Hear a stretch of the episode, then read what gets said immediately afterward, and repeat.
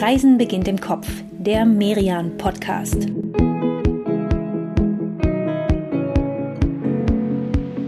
Hallo, liebe Hörerinnen und Hörer, herzlich willkommen zu einer neuen Folge von Reisen beginnt im Kopf, dem Podcast des Reise- und Kulturmagazins Merian. Wir erkunden hier mit euch in jeder Episode von Reisen beginnt im Kopf ein neues Ziel. Und diese Woche, da haben wir uns echt eine, eine sehr spannende Stadt ausgesucht. Sie gehört zu den drei europäischen Kulturhauptstädten in diesem noch so jungen Jahr.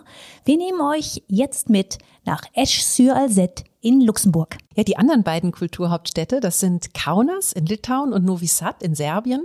Auch sehr, sehr spannende Orte. Vielleicht kommen wir da dieses Jahr auch nochmal hin, mal gucken. Aber heute konzentrieren wir uns tatsächlich mal ganz auf den Süden von Luxemburg. Damit haben wir auch definitiv schon genug Stoff für, für eine Folge hier beisammen. Und ja, bevor wir losreisen, stellen wir aber doch vielleicht erstmal uns, uns beide einmal ganz kurz vor. Mein Name ist Inka Schmeling. Ich bin Redakteurin hier bei Merian, bin begeisterter Reisefan und ja, vielleicht liegt es ein bisschen daran, dass meine Eltern schon mit mir eine Weltreise gemacht haben, als ich noch ein Baby war. Das hat dich fürs Leben geprägt, sage ich dir, Inga. Du hast ja später selbst in deiner ersten Elternzeit eine ziemliche Abenteuerreise unternommen, ne? Ja, aus heutiger Sicht ist das sogar ein bisschen sehr, sehr abstrus gewesen. Aber irgendwie, äh, damals ging es noch bestens. Wir sind 2009 mein Mann und ich sind damals mit unserem neun Monate alten Sohn auf der, auf der legendären Seidenstraße gereist, von Istanbul durch Syrien und dann in den Iran noch ein. Wow. Also ich reise ja auch gerne, aber als meine Kinder neun Monate alt waren, da war für mich gedanklich nichts weiter weg als die Seidenstraße. Aber ich find's sehr cool. Und wir beide, wir haben ja beim Merian hier echt den, den Jackpot gezogen, was Reisen angeht. Ein paar Recherchereisen, die ich für Merian machen durfte, die gehören zu den tollsten Trips, die ich überhaupt hier gemacht habe. Also Brasilien, Japan, Hongkong, das ist schon wirklich großartig gewesen. Denn bei Merian, das ist für uns jetzt hier selbstverständlich, aber vielleicht wissen das von euch, liebe Hörerinnen und Hörer, gar nicht alle. Da reisen wir Redakteurinnen und Redakteure noch selbst an die Destinationen, über die wir Ausgaben konzipieren. Da steckt also wirklich ganz viel Herzblut drin, ganz viel Engagement und eben auch mindestens ein sehr intensiver Aufenthalt vor Ort. Jetzt hast du deine Reiselust schon sehr schön vorgestellt, Katrin, aber dich selber noch gar nicht. Stimmt, das habe ich ganz vergessen in meiner Schwärmerei. Ich bin Katrin Sander, ich bin die stellvertretende Chefredakteurin von Merian. Und wir beide, wir reisen ja jetzt schon fast zwei Jahre im Kopf und manchmal sogar in echt durch die Welt, Inka, ne? Ja, und jetzt geht's wieder los. Ich freue mich drauf. Diesmal, wie gesagt, nach Esch-sur-Alzette für ein herbeigedachtes Wochenende. Und ja, vielleicht klären wir als aller, allererstes mal die, die ganz entscheidenden Fragen am Beginn einer Reise. Wo liegt die Stadt und ja, wie komme ich dahin? Ja, das ist gar nicht so schwierig hier in Luxemburg. Die Routenplanung, die führt eigentlich immer über die Hauptstadt von Luxemburg. Egal, ob man nun mit Auto kommt, mit Zug, mit Flugzeug oder sonst wie. Da ist dieses Land ganz zentralistisch angelegt. Und die Hauptstadt von Luxemburg ist Luxemburg. Das ist aber trotzdem nicht das Gleiche. Stadt und Land haben einfach nur den gleichen Namen. Und um das ein bisschen voneinander abzusetzen, nennen die Luxemburger ihre Hauptstadt gerne einfach auch mal nur de Stadt. Also de Apostroph Stadt. Und hier in der Stadt, da ballt sich eben so alles an wichtigen Landesinstitutionen. Ne? Auch internationale Firmen, die haben in der Regel hier ihren Sitz. Ja, es klingt jetzt so ein bisschen nach großer Metropole, aber äh, dieses Luxemburg, da, da leben 125.000 Menschen. Und das ganze Land ist ja insgesamt auch eher klein, das siebtkleinste in Europa und vielleicht so ja dreimal so groß wie Berlin von der Fläche her. Und bei den Einwohnern, da bleibt sogar noch, noch weit drunter. 626.000 Menschen leben in dem Land Luxemburg. Also so viele Luxemburger wie Düsseldorfer ungefähr. Aber man muss auch sagen, das wirkt hier absolut nicht provinziell. Das liegt daran, dass fast 200.000 Menschen jeden Tag allein zur Arbeit nach Luxemburg fahren, also hierher pendeln. Und vor allem aber liegt es daran, dass fast die Hälfte der Bewohner außerhalb des Landes geboren wurde. Es gibt hier deshalb zig Nationalitäten und das verleiht Luxemburg was sehr Weltläufiges. Ja, Esch-sur-Alzette ist auf jeden Fall in diesem kleinen Land mit 36.000 Einwohnern schon gleich die zweitgrößte Stadt überhaupt. Ja, und während sich, äh, ne, wie du ja gerade gesagt hast, ganz lange alles in der Hauptstadt geballt hat, stand Esch als Stadt oft eher im Schatten. Dafür war es aber lange, also so ja zweite Hälfte 19. Jahrhundert bis in die 1970er Jahre hinein, das Industriezentrum des Landes. Hier im Süden, da wurde Eisenerz abgebaut und dann auch gleich vor Ort verarbeitet in, in Eisen und Stahl. Der Süden hier, der ist also für Luxemburg das, was Deutschland lange so mit dem Ruhrgebiet oder mit dem Saarland hatte. Ne? Also jahrzehntelang hat der Süden dazu beigetragen, den Wohlstand des Landes zu mehren, war ein wichtiger Motor für die Wirtschaft, hat Tausende von Arbeitskräften aus allen möglichen Ländern angezogen. Und deswegen ist es eben so, dass man in Esch heute noch ganz viel Portugiesisch hört, Italienisch. Ja, aber dann kam in den 70ern die Stahlkrise, hat voll zugeschlagen und in wenigen Jahren hat die Stadt tausende Einwohner verloren. Es ging echt abwärts. Vieles ist ihr verfallen. Und jetzt wird's wieder positiv. Wir kommen zum Happy End. Seit einigen Jahren legt sie ein wirklich fulminantes Comeback hin. Und dieses Kulturhauptstadtjahr, das ist für Esch tatsächlich nur ein Kapitel in einer schon länger dauernden positiven Entwicklung. Wir kommen dann starten wir doch unser Wochenende hier einfach mal an einem Ort, wo man ja so den, den perfekten Überblick auf diese, diese neue Entwicklung hat ne? und gleichzeitig auch ein bisschen auf die Vergangenheit. Und zwar in 180 Metern Höhe auf der Aussichtsplattform des einstigen Hochofen A. Das ist mitten in dem niegelnagelneuen Viertel Belval. Die Adresse, die schreiben wir euch in die Show Notes zu dieser Episode. Und ja, das vielleicht eh nochmal noch mal als kurzer Hinweis. Ihr müsst euch hier bei Reisen beginnt im Kopf wirklich nichts mitschreiben oder so. Zu allen Orten, die wir euch vorstellen, schreiben wir immer die Adressen und die Links noch in die Shownotes rein. Genau, so habt ihr am Ende dann alles parat auf einem Fleck für ein herrliches Wochenende in Esch und hoffentlich dann ja auch mal in echt und nicht nur im Kopf. Und beim Hören könnt ihr euch jetzt ganz konzentrieren auf diesen wirklich spektakulären Blick von hier oben, den wir euch natürlich beschreiben. Ich kann nur sagen, Inka, das ist schon ein grandioser Einstieg hier. Ja, vielleicht für euch nochmal, liebe Hörerinnen und Hörer, die ihr diesen Blick ja gerade nicht sehen könnt. Es ist echt, ja, irgendwie ein faszinierender Mix, ne? Aus, aus supermodernen Bauten einerseits und gleichzeitig aus, aus Überbleibseln von, von dieser alten Industrievergangenheit. Belval war nämlich ja, bis vor gar nicht so langer Zeit wirklich die größte Stahlhütte Luxemburgs. Die haben noch in den 70ern 7000 Menschen gearbeitet. Und erst 1997, da wurde dann hier mit dem Hochofen B wirklich der letzte aktive Hochofen in Luxemburg stillgelegt. Ja, heute ist hier aktiv wirklich nur noch ein Walzwerk. Ansonsten findet man in diesen Industrierelikten und vor allem natürlich auch in diesen neuen supermodernen Bauten, die du da gerade angesprochen hast, ganz andere Sachen. Die Universität Luxemburg hat hier ihren Campus in dieser neuen Stadt der Wissenschaft. Und es gibt einen Start-up-Inkubator, so in so einem roten Türmchen da vorne. Und genau da plant und koordiniert das Team von Esch 2022, also von der Kulturhauptstadt, die Events in diesem Jahr. Ja, die, irgendwie kann man echt so sagen, die, die großen Schmelztiegel des Landes, die sind noch immer hier zu finden. Ne? Nur diesmal geht's halt eher um, um die Zukunft, um, um Kreativität, um, um neues Wissen. Ja, Strukturwandel eben. Ne? Und dieses ganze Viertel, das ist wirklich wie soll man sagen, im Grunde ist das auch eine Art Inkubator. Auch wenn es jetzt noch ein bisschen ruhig ist hier auf den Straßen und Plätzen, das ist ja alles noch nicht fertig. Hier wird ja noch weiter gebaut bis 2027, aber man ahnt jetzt schon, dass das irgendwann ein ganz lebendiges, ganz junges und vor allem auch sehr, sehr kreatives Viertel sein wird. Ja, also im Moment ist hier echt vieles noch im Werden. Zum Beispiel soll eine spektakuläre Fahrradbrücke hier hinkommen, die müsste Ende des Jahres fertig sein und verbindet dann Belval mit dem Zentrum von Esch. Aber einiges sieht man auch tatsächlich jetzt schon. Und ja, was man davon beim Belval-Besuch auf, auf gar keinen Fall verpassen sollte, das fragen wir beide jetzt mal unseren Merian-Kollegen Kalle Haberg. Kalle, du hast ja unsere Ausgabe zu Luxemburg konzipiert und, und betreut und darin ja auch selbst einen Text geschrieben über Esch. Was war denn hier in Belval so dein, dein ganz persönlicher Lieblingsort? Ich würde auf jeden Fall versuchen, einen Blick in die Uni-Bibliothek zu erhaschen, weil ich auch ein großer Bibliotheksliebhaber bin und da findet man mich eigentlich immer. Es ist ein bisschen schwierig reinzukommen, aber wenn man es schafft, sollte man das auf jeden Fall tun. Das kann ich so gut verstehen, Kalle. Und hier in dieser Bibliothek, da hat sich ja sogar ein echter ein echter Star-Architekt ausgetobt. Das war der Luxemburger François Valentini. Früher war dieses Haus ja die Möllerei. Hier lagerten also das Eisenerz und die anderen Bestandteile, aus denen gleich nebenan in den Hochöfen dann der Stahl geschmolzen wurde. Und jetzt ist es hier ein Tempel für die Bücher. Ja, aber man sieht tatsächlich zwischendurch noch die Stahlzagen ne, und, und die Betonkonstruktionen von damals. Es sind immer noch tragende Strukturen. Als solche hat man die auch hier gelassen.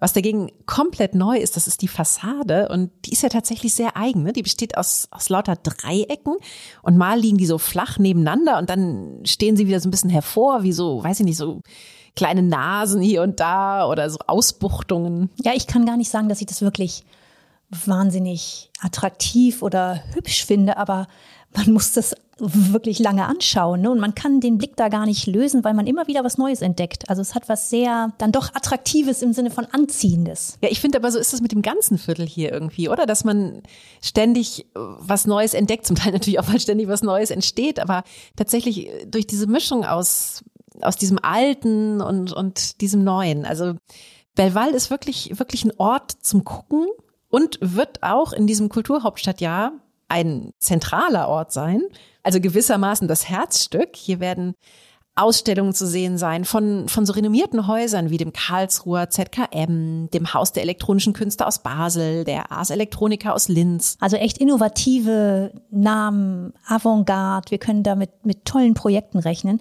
Wir müssen aber vielleicht nochmal ganz klar machen, wie das so organisiert ist. Also Esch ist ja offiziell Kulturhauptstadt und hier wird es auch das ganze Jahr über viele, viele Events geben, angefangen mit der Eröffnung. Die ist offiziell am 26. Februar.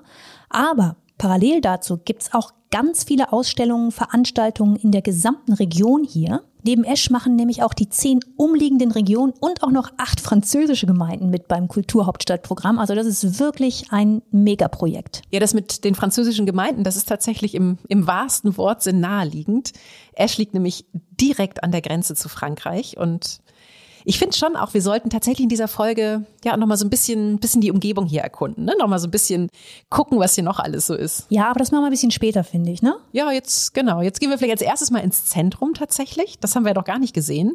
Und steigen dafür mal in Bus oder Bahn. Das müssen wir auch machen, denn zu Fuß wird das schwierig, so einfach mal so von Belval ins Zentrum zu laufen, denn dazwischen liegt eben noch ein ausgedientes Stahlwerk. Und die neue Fahrradbrücke, die wird ja erst noch gebaut, die soll erst ab Ende des Jahres fertig sein. Aber macht nichts mit Bus und Bahn, sind wir auch in zehn Minuten im Zentrum und da da steuern wir beide als erstes mal die, die Haupteinkaufsstraße an. Das ist die Rue de l'Alzette. Ja, wenn man die auf Google Maps sucht, dann wundert man sich als erstes. Da ist nämlich der Fluss eingezeichnet, die Alzette.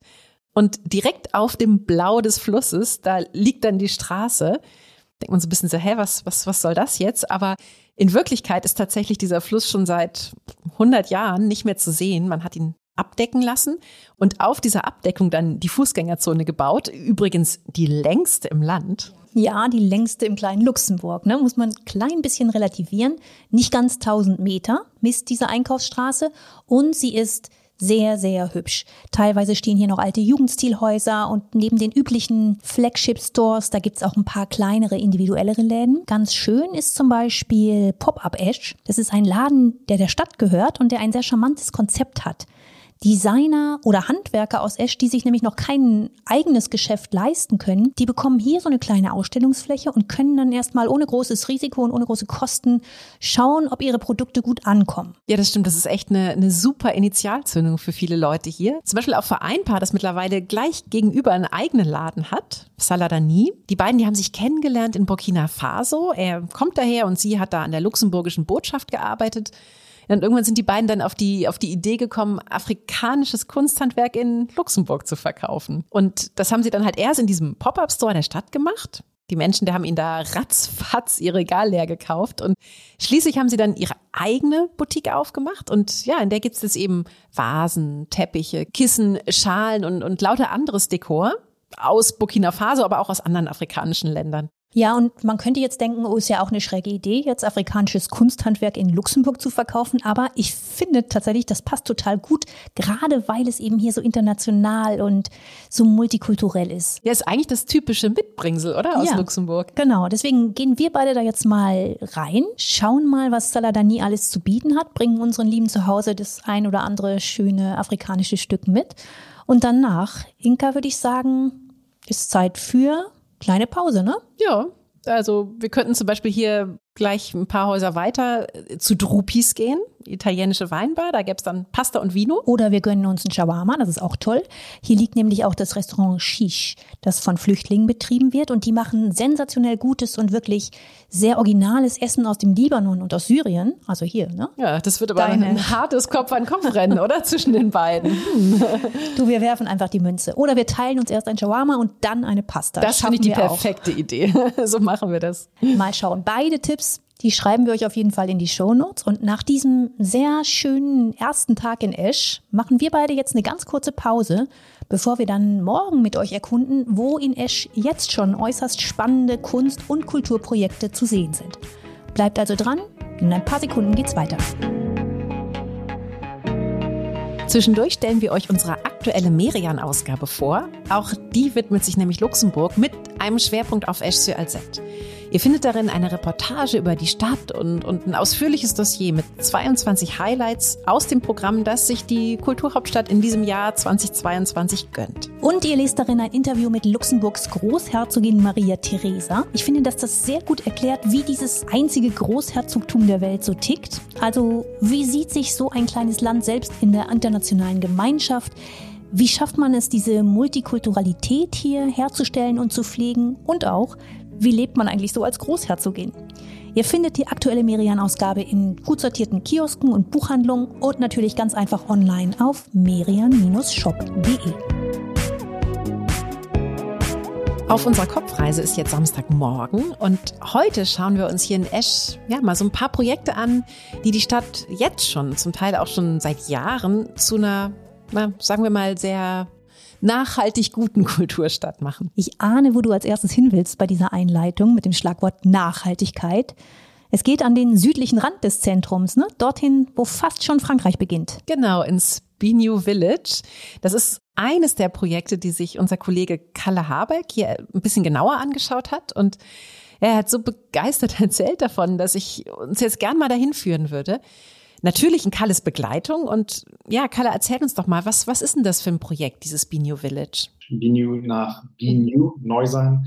Äh, das ist eigentlich äh, angelegt als ein Ökodorf. Momentan ist es noch einfach eine Upcycling-Boutique, ähm, in der die Schneider, die im Stockwerk über der Boutique ähm, arbeiten, äh, nach Arbeitszeit bezahlt werden. Das heißt, die die Stoffe und die Kleidung sind dementsprechend teurer, aber man bekommt eine lebenslange Garantie drauf und kann es von überall her einschicken und es wird repariert. Und das Ganze ist in einem Haus, das zusammengesetzt ist aus neun Containern und dann äh, komplett ökologisch äh, nachhaltig angebaut ist und in dem total viele verschiedene Sachen stecken. Der Architekt dieser ganzen Sache ist George Kiefer, über den reden wir noch und von ihm kommt ja auch diese Idee, ziemlich skurrile Sachen in die Fassade einzuarbeiten. Kannst du uns mal erklären, was es damit auf sich hat? Am Anfang war die Bevölkerung, hat es nicht ganz verstanden, um es mal gelinde zu sagen, hat relativ viel äh, Müll auf der Baustelle auch gelassen, also alte Bierflaschen und äh, Zigarettenschachteln.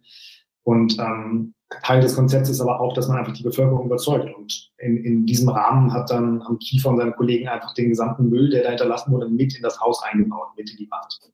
Wir sagen, wir nehmen das alles mit, wir bauen das rein und wir machen das zusammen. Dann kamen halt auch Kinder vorbei und haben ihr Spielzeug gebracht und gesagt, ich gebe dir hier mein Spielzeug und magst, magst du das mit einbauen? Das haben sie dann auch mit eingebaut. Ja, und darum stecken hier jetzt halt äh, Zigarettenschachteln, Bierflaschen, Spielzeug und dazu noch Fahrradschläuche und zerschnittene CDs in der Fassade. Etwas bizarres Gebäude also. Da drin ist eine Upcycling-Boutique und ja, eigentlich ist das alles ja nur, nur der Anfang, ne? Also eigentlich nur die, die Keimzelle für ein kleines Dorf eben, das versuchen will, keinen ökologischen Fußabdruck zu hinterlassen. Kleines Dorf stimmt, aber ehrlicherweise muss man sagen, mini, mini Dorf, denn wir haben ja schon gelernt, in Luxemburg ist alles etwas kleiner. Ein Restaurant soll es geben, eine Kreativwerkstatt, eine Schreinerei, die alte Möbel wieder herrichtet und, und das finde ich besonders charmant, ein Hotelzimmer mit Sonnenterrasse. Ein Hotelzimmer. Wir ein sind in Hotelzimmer, Luxemburg. Ganz genau. Gleich auf der anderen Straßenseite soll es liegen und Ende 2022 fertig sein. Aber jetzt, Kalle, sag mal, was ist das denn für ein Mann, der, der das alles initiiert hat? Das hat sich ein Mann ausgedacht namens Georges Kiefer, der eigentlich gar nicht aus Esch kommt, sondern aus der Mosegegend. Der ist auch Luxemburger. Und das kam so, dass eine Hose von ihm gerissen ist und er partout gesagt hat, diese Hose, da kaufen wir jetzt keine neue für. Und dann hatte seine Schwiegermutter, hat sie ihm, glaube ich, mit einem riesengroßen Tigermuster geflickt. Und diese Hose hat er auch heute noch. Und daraus ist so ein bisschen die Idee entstanden, eben so eine Upcycling-Boutique zu machen. Und wie weit können sie dieses Konzept der Nachhaltigkeit treiben und wirklich keinen Abfall produzieren. Zero Waste ist hier das Ziel. Dafür gab es schon den Green Business Award von Luxemburg und es sind auch Forscher von Universitäten in Frankreich, in Deutschland, in Belgien angereist, um dieses Projekt zu studieren. macht also wirklich Schule. Und nur ein paar Schritte von hier, das sind fünf Minuten, da ist noch eine ganz andere, neue und spannende Adresse von Edge zu finden. Und zwar ist das die Kunsthall. Und jetzt muss ich mal sagen, ich finde diesen diese Sprache, dieses Letzeburgisch, total hübsch. Das hat so was Gemütliches ja, irgendwie, ne? Ja. Die Kunsthall ist die Kunsthalle und die finden wir in einem früheren Möbelhaus. Ja, das scheint auch ein bisschen, bisschen Markenzeichen zu sein von Esch ausrangierte Orte mit, ja, mit, mit Kunst und Kultur zu bespielen und damit denen irgendwie so ein bisschen, ja, neues Leben zu geben. Finde ich, ist auch hier wieder tatsächlich ein echt tolles Setting, ne? Also, ja, von dem Möbelhaus, da sind irgendwie noch die Stahlträger geblieben und die Betonplatten. Und damit hat das Ganze hier halt nicht diese, diese klassische Museumsatmosphäre. Ist aber auch nicht so dieser, dieser White Cube, den man sonst so kennt, ne? Nee, der genau. überall hingesetzt wird. Es ist was ganz Eigenes, ne? Es ist so ein eigener Ort, der, der lebt. Und wo du ja solche Orte sehr magst, habe ich noch einen anderen für dich. Denn von der Kunsthall, ich kann das immer wieder sagen, von der Kunsthall, könnten wir uns jetzt einmal auf den Weg zur Kulturfabrik machen. Die liegt am anderen Ende der Stadt. Ja, und am anderen Ende der Stadt, das bedeutet in Escher-Verhältnissen äh, eine knappe halbe Stunde zu Fuß. Ja, und dann ist man schon echt weit im Norden der Stadt.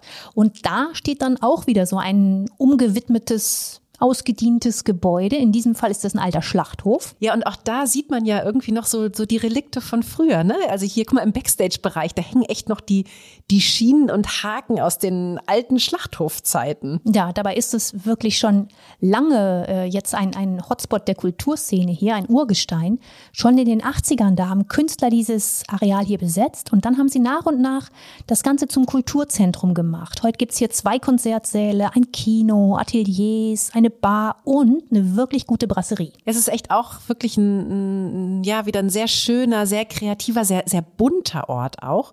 Und vielleicht deswegen hat die Fotografin Isabella Pacini hier in der Kulturfabrik ganz viele Protagonisten gefunden für, für ihr Fotoprojekt, das sie gerade exklusiv in unserer Merian-Ausgabe veröffentlicht hat. Und Katrin, ich finde, davon sollten wir auch nochmal erzählen. Ja, sehr, sehr gerne. Das ist nämlich meine persönliche Lieblingsgeschichte in unserer Merian-Ausgabe zu Luxemburg. Ich muss dafür allerdings ein kleines bisschen ausholen. Ja, Ich glaube, wir sind ja ganz gut in der Zeit eigentlich, ne? Also bei diesen kurzen Wegen hier in Esch, da ist doch jetzt gerade mal, mal früher Samstagnachmittag auf, auf der Kopfreise. ist auch wirklich ein ganz, eine ganz schöne Geschichte, ein ganz anrührender Hintergrund. Das Ganze fing an mit einer, ja, fast schon überraschend simplen Idee, sage ich mal, die der Luxemburger Edward Steichen in den frühen 50er Jahren hatte. Der war da schon über 70 und lebte auch gar nicht mehr in Luxemburg, sondern in New York. Dort war er Direktor in der Abteilung für Fotografie im MoMA, also im Museum of Modern Art. Und dieser Edward Steichen, der hat nun mit seinem Team aus zwei Millionen Fotos 503 Bilder ausgewählt und daraus eine Ausstellung konzipiert. Und die heißt The Family of Man. Und das ist auch schon die Idee. Genau, ich finde, der Titel beschreibt das tatsächlich echt schon ganz schön. Es geht irgendwie darum zu zeigen, wir Menschen auf der ganzen Welt, wir sind, wir sind einfach eine Art von Familie. Also uns, uns eint mehr als uns entzweit, ne? Egal welche Hautfarbe wir haben, egal aus welcher Kultur wir stammen. Eröffnet wurde diese Ausstellung 1955. Das war zehn Jahre nach dem Ende des Zweiten Weltkriegs. Und heute kann man sie hier in Luxemburg sehen, auf Schloss Clairvaux. Das ist im Norden von Luxemburg. Wenn man von Esch aus dahin fährt, dann ist es etwa eine Stunde mit dem Auto. Steichen und sein Team, die waren vier Jahre damit beschäftigt, die, die Bilder auszuwählen, um diese Ausstellung genauso zu konzipieren, wie sie sie haben wollten. Und am Ende sind darunter Fotografien von, von wirklich den Großen dieses Genres, wie Robert Kappa oder Cartier-Bresson, aber es gibt auch welche von Steichen selbst. Ja, aber es sind auch, und das finde ich super sympathisch, Aufnahmen von, von unbekannten Fotografen dabei, zum Teil auch von Amateuren. Ne? Also es sind nicht nur die großen Namen. Nee, nee, nee, das war ihm gar nicht so wichtig. Ihm ging es vor allem um die Motive. Ne? Er wollte Menschen in, ja, in, in ganz verschiedenen Stadien und Momenten des Lebens zeigen. Und so hat er die Ausstellung dann auch aufgebaut und hat sie gruppiert in verschiedene Themen. Da gibt es Themen wie Liebe, wie Glaube, Arbeit, Hunger und natürlich auch Familie. Ja, das sind auch zum Teil echt ganz, ganz berührende Momente, ne, die man auf diesen Fotos sieht. Also zum Beispiel ein Baby direkt nach der Geburt, das hängt noch an der Nabelschnur.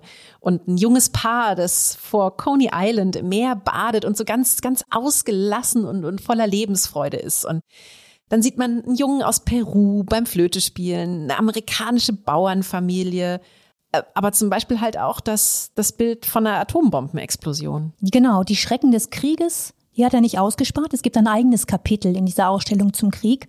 Und es war ihm schon auch wichtig, die, die Unterschiede schon zu zeigen. Ne? Also er hat darauf geachtet, dass da verschiedene Ethnien vertreten sind.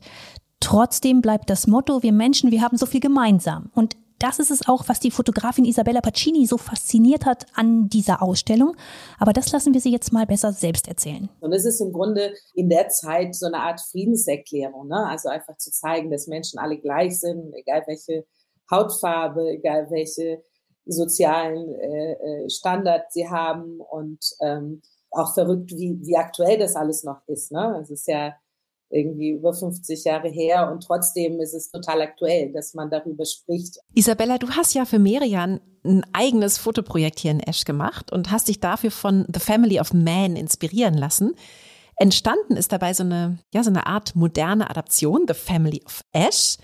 Und warum denn gerade Esch? Was, was passt hier an Esch als, als Schauplatz so gut? Weil Esch eben, obwohl gar nicht so eine große Region ist, so bunt ist, ne, von den Nationalitäten und die ganze Geschichte. Es ist ja unglaublich, wie viel Verschiedenes man da findet. Ne? Wir haben ja auch schon gesagt, Luxemburg ist ein echtes Multikulti-Land und so ist das auch hier in Esch. Ne? Ein Drittel der Menschen in dieser Stadt spricht neben den drei Landessprachen, also nicht eine, drei Landessprachen, Deutsch, Französisch und Luxemburgisch, auch noch Portugiesisch. Von dort sind nämlich viele eingewandert, um hier damals in den Stahlwerken zu arbeiten.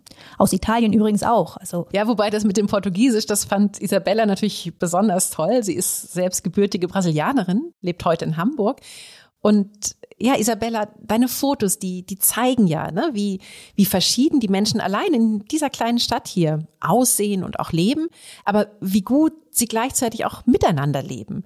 Hast du denn für dich so einen Ort hier in Esch gefunden, wo man das vielleicht besonders gut spüren kann, dieses, dieses Miteinander? Also ein ganz besonderer Ort in Esch ist die, es gibt eine Kneipe, das ist so der Kiez von Esch, das ist der Bitcher. Und das ist wirklich so ein Treffpunkt für alle, also für jung und alt, links und rechts, also so alle Nationalitäten, alle treffen sich dort.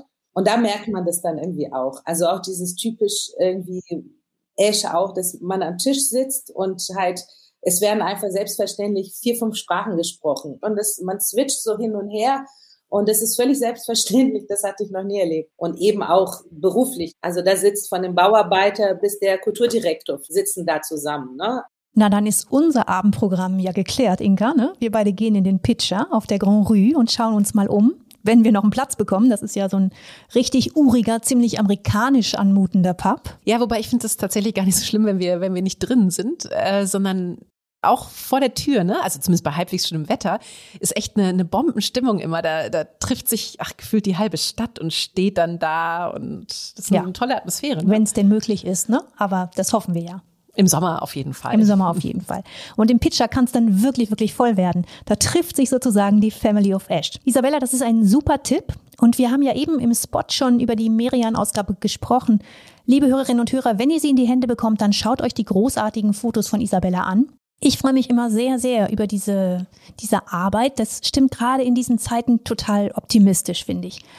Ja, und mit diesem bunten Gemeinschaftsgefühl und diesem Optimismus, da verabschieden Inga und ich uns jetzt nochmal in eine kurze Pause. Gleich sind wir wieder da. Bleibt dran. In dieser Pause möchten wir euch noch ein anderes Magazin von Merian vorstellen, nämlich unsere Reihe Merian Scout. Darin findet ihr immer 200 Tipps aus einer Stadt oder Region und darunter sind natürlich einmal die wichtigsten Klassiker, aber vor allem auch viele persönliche Geheimtipps von Prominenten vor Ort. Zuletzt sind Ausgaben vom Merian Scout erschienen über Frankreich und über Stuttgart, aber auch über das Saarland haben wir eine veröffentlicht und das ist ja gar nicht so weit weg von Luxemburg. Darin findet ihr Tipps für schöne Cafés, Restaurants oder auch Shoppingadressen in Saarbrücken und tolle Orte in der Natur. Wir waren etwa an der Saarschleife oder im wirklich wunderschönen Biosphärengebiet Bliesgau. Die Merian Scout Ausgaben, die findet ihr ganz einfach online unter merian-shop.de.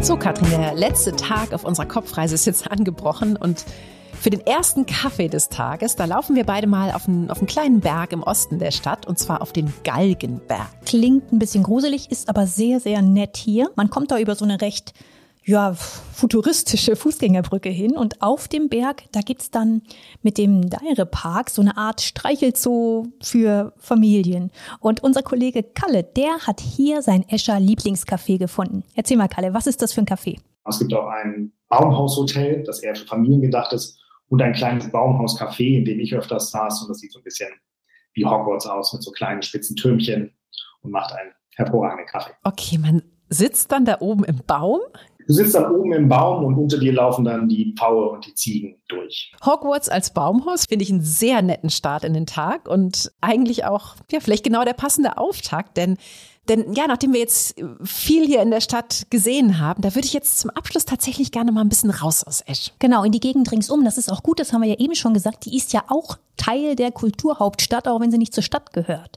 Und deswegen werfen wir zum Ende dieser Folge nochmal einen Blick auf das gesamte Minet. Minet heißt nämlich der Süden von Luxemburg. Und weißt du warum, Inka? Ich muss irgendwie als allererstes an Minarett denken, aber ich glaube, das hat auch mit der Form und so, das passt irgendwie nicht. Nee, das ist so ein bisschen knapp vorbei. Minet ist französisch und äh, zwar ein Diminutiv, also eine Verniedlichung. Es heißt nämlich so viel wie kleine Mine. Okay, das ist weit vorbei gewesen dann mit dem Minarett auf jeden Fall. Und eigentlich aber auch mit dem Namen, ne? denn, denn das waren ja tatsächlich ganz schön große Minen hier und nicht nur, nicht nur kleine. Und neben den Minen gab es auch noch unterirdische Stollen. Ich glaube, insgesamt sind es 6000 Kilometer. Ja, also was wir heute hier sehen, ist definitiv eine Landschaft, die der Mensch gestaltet hat. Da sind alte Abbruchkanten, Terrassen, Gruben. Also die Menschen haben sich hier mit ihren Maschinen wirklich tief reingefräst in diese rote Erde. Terre Rouge, das ist auch so ein stehender Begriff hier. Und rot ist diese Erde übrigens wegen des Eisengehalts von 27 bis 33 Prozent. Das ist also wirklich, wirklich viel. Dann aber, als auch hier eben die Gruben und Hütten nach und nach geschlossen wurden, da hat sich die Natur dann diese Landschaft zum Teil zurückgeholt. Also alte Industriebrachen, die haben sich dann über die Jahre in Naturschutzgebiete verwandelt. Ist irgendwie ganz lustig, ne? In Esch, da, da hat man diese alten Industriebrachen quasi in die Stadt integriert und hier, hier wurden so Naturschutzgebiete draus, zum Teil sogar UNESCO Biosphärenreservate. Denn tatsächlich seit, seit Ende 2020 spielt das Minette ganz offiziell in einer Liga mit der Sierra Nevada oder den Rocky Mountains. Und man muss sich wirklich klar machen, dass das alles noch nicht lange her ist. Ne? Also vor 40 Jahren, da hat hier die letzte Grube dicht gemacht. Seitdem gibt's hier fast ein Dutzend Naturschutzgebiete im Minette. Und wir stellen euch mal einen Link in die Show Notes, wo die alle aufgelistet sind. Hast du ein Gebiet, Inka, das du dir mal besonders gerne anschauen magst? Ah, ich bin, bin ja immer nicht so gut darin, mich, mich beim Reisen zu begrenzen tatsächlich. Das ist äh, einer der häufigsten Konflikte mit meinem Mann, wenn wir, wenn wir zusammen unterwegs sind. Ich will irgendwie immer noch, oh, noch dies sehen und das. Ah, du bläst das Programm auf. Ja, ich bin irgendwie immer so ein bisschen reise, reisegierig, glaube ich. Aber pass auf, ich habe für uns beide einen Kompromiss. Das habe ich mich auch gelernt inzwischen, äh, dass man einen Kompromiss finden muss zwischen den vielen Wünschen, was man, was man vor Ort machen könnte und, und der Reiselogistik oder der begrenzten Zeit, die man ja leider hat. Und in diesem Fall, da hilft mir ein sehr, sehr schönes neues Projekt. Das gibt's ab Frühjahr 2022, extra zum Kulturhauptstadtjahr. Und zwar den Minette Trail. Das ist ein Wanderweg, 90 Kilometer lang. Und der führt von Clemency entweder nach Düdelingen oder nach Bettemburg. So schöne Namen, ne? Düdlingen, Bettemburg. er führt also einmal komplett quer durchs Minett. Und du hast dich in die Sprache des Landes verliebt, ich höre das schon. absolut, absolut. Auf diesem Trail, ne, da wurden ja auch Herbergen eingerichtet, die alle ungewöhnlich sind und die haben auch schon wieder so einen super schönen Namen. Kennst du den? Nee, sag mal. Kabeisercher. Oh, das ist aber auch schön, das ne? stimmt. Ne? Finde ich auch. Also Kabeisercher heißen die Herbergen im Luxemburgischen und die sind wirklich ungewöhnlich. Also da ist ein ehemaliger Waggon darunter, eine schwimmende Insel, ein alter Pavillon. Ja, und was wir ja vorher auch schon hatten, ne, sind wieder so oft alte Orte und die wurden aber wieder in was, was Cooles Neues verwandelt. Von, von elf verschiedenen Architektenbüros. Mhm. Das ist echt eine coole Hüttentour hier durch den Süden von Luxemburg. Aber wo ich jetzt drüber nachdenke, fällt mir auf, dass du unser Programm auch im Kopf ein wenig aufgebläht hast. Ne? Na Mist, du hast es gemerkt. das stimmt, ja, elf Tage mal kurz dazu. Das ist vielleicht doch ein bisschen happig, aber ähm, ich, ach komm, bei einer Kopfreise, warum, warum eigentlich nicht, oder? Na, hast du total recht. Langweilig wird's uns nicht. Das ist wirklich eine sehr, sehr schöne Verlängerung. Und neben Esch, wo das ganze Jahr über ja ganz viel Programm ist, wird es jeden Monat zusätzlich auch in einer dieser kleineren Gemeinden einen, einen extra Programmschwerpunkt geben. Da gibt's dann eben Ausstellungen, Events. Ähm, schaut also, wenn ihr auf dem Minette Trail unterwegs sein solltet, nicht nur auf die Seite vom Trail, sondern auch auf die von Ash 2022, dann wisst ihr, was unterwegs gerade los ist. Beide Seiten stellen wir euch natürlich in die Show Notes. Ja, und was wir gleich noch dazu packen, das ist der große Bruder des Minette Trails, der Minette Cycle Trail, der ist dann 150 Kilometer lang taugt dafür aber auch fürs Rad und, und ist auch echt eine, eine sehr schöne Option. Den aber machen wir jetzt aber nicht auch noch. Ich wollte gerade sagen, keine Angst, ich komme nicht mit noch einer Verlängerung um die Ecke ist ja auch eh schon genug Stoff gewesen, oder? Für, für ein Wochenende in ja, einer der europäischen Kulturhauptstädte 2022. Definitiv einer, in der sich der Besuch lohnt. Damit verabschieden wir beide uns dann auch schon aus Luxemburg Süden. Nächstes Mal, also Freitag in 14 Tagen, nehmen wir euch dann mit in den Norden Europas nach Kopenhagen. Oh ja, das ist eine meiner absoluten Lieblingsstädte in Europa und ach, eigentlich in der ganzen Welt, ehrlicherweise. Und äh, da sind wir dann auch wieder beim, beim Thema vom Anfang, ne? nachdem mein Mann und ich ja mit unserem Sohn noch auf der Seidenstraße gereist sind. Da haben wir dann vier Jahre später bei unserer Tochter eine deutlich ruhigere Elternzeit verbracht und ja, haben uns für, für ein paar Wochen eine Wohnung in Kopenhagen gemietet. Ja, ich freue mich auch sehr auf die Kopenhagen-Folge. Ich habe da auch mein persönliches Highlight, denn ich habe da mal mit meiner Familie in einem völlig abgefahrenen Haus gewohnt. Das war das Eight House von Star-Architekt Bjarke Ingels. Und das ist doch auch total berühmt, oder? Das ist, war das nicht mal das beste Gebäude der Welt oder sowas? Genau, eine Jury hat ihm diesen Titel verliehen und tatsächlich ist das von der Architektur und von der ganzen Anlage total abgefahren. Du kannst quasi mit dem Fahrrad das Haus hochfahren. Okay, da musst du mehr von erzählen in 14 Tagen. Genau, wir wollen ja jetzt nicht spoilern, wir wollen ja auch noch ein bisschen was uns aufsparen für die nächste Folge und wir erkunden dann Kopenhagen mit euch und freuen uns sehr darauf und vor allem auch darüber, dass ihr, liebe Hörerinnen und Hörer, dann wieder dabei seid. Bis dahin kommt gut durch diese Wintertage, bleibt gesund, bleibt optimistisch, passt auf euch auf und alles Gute.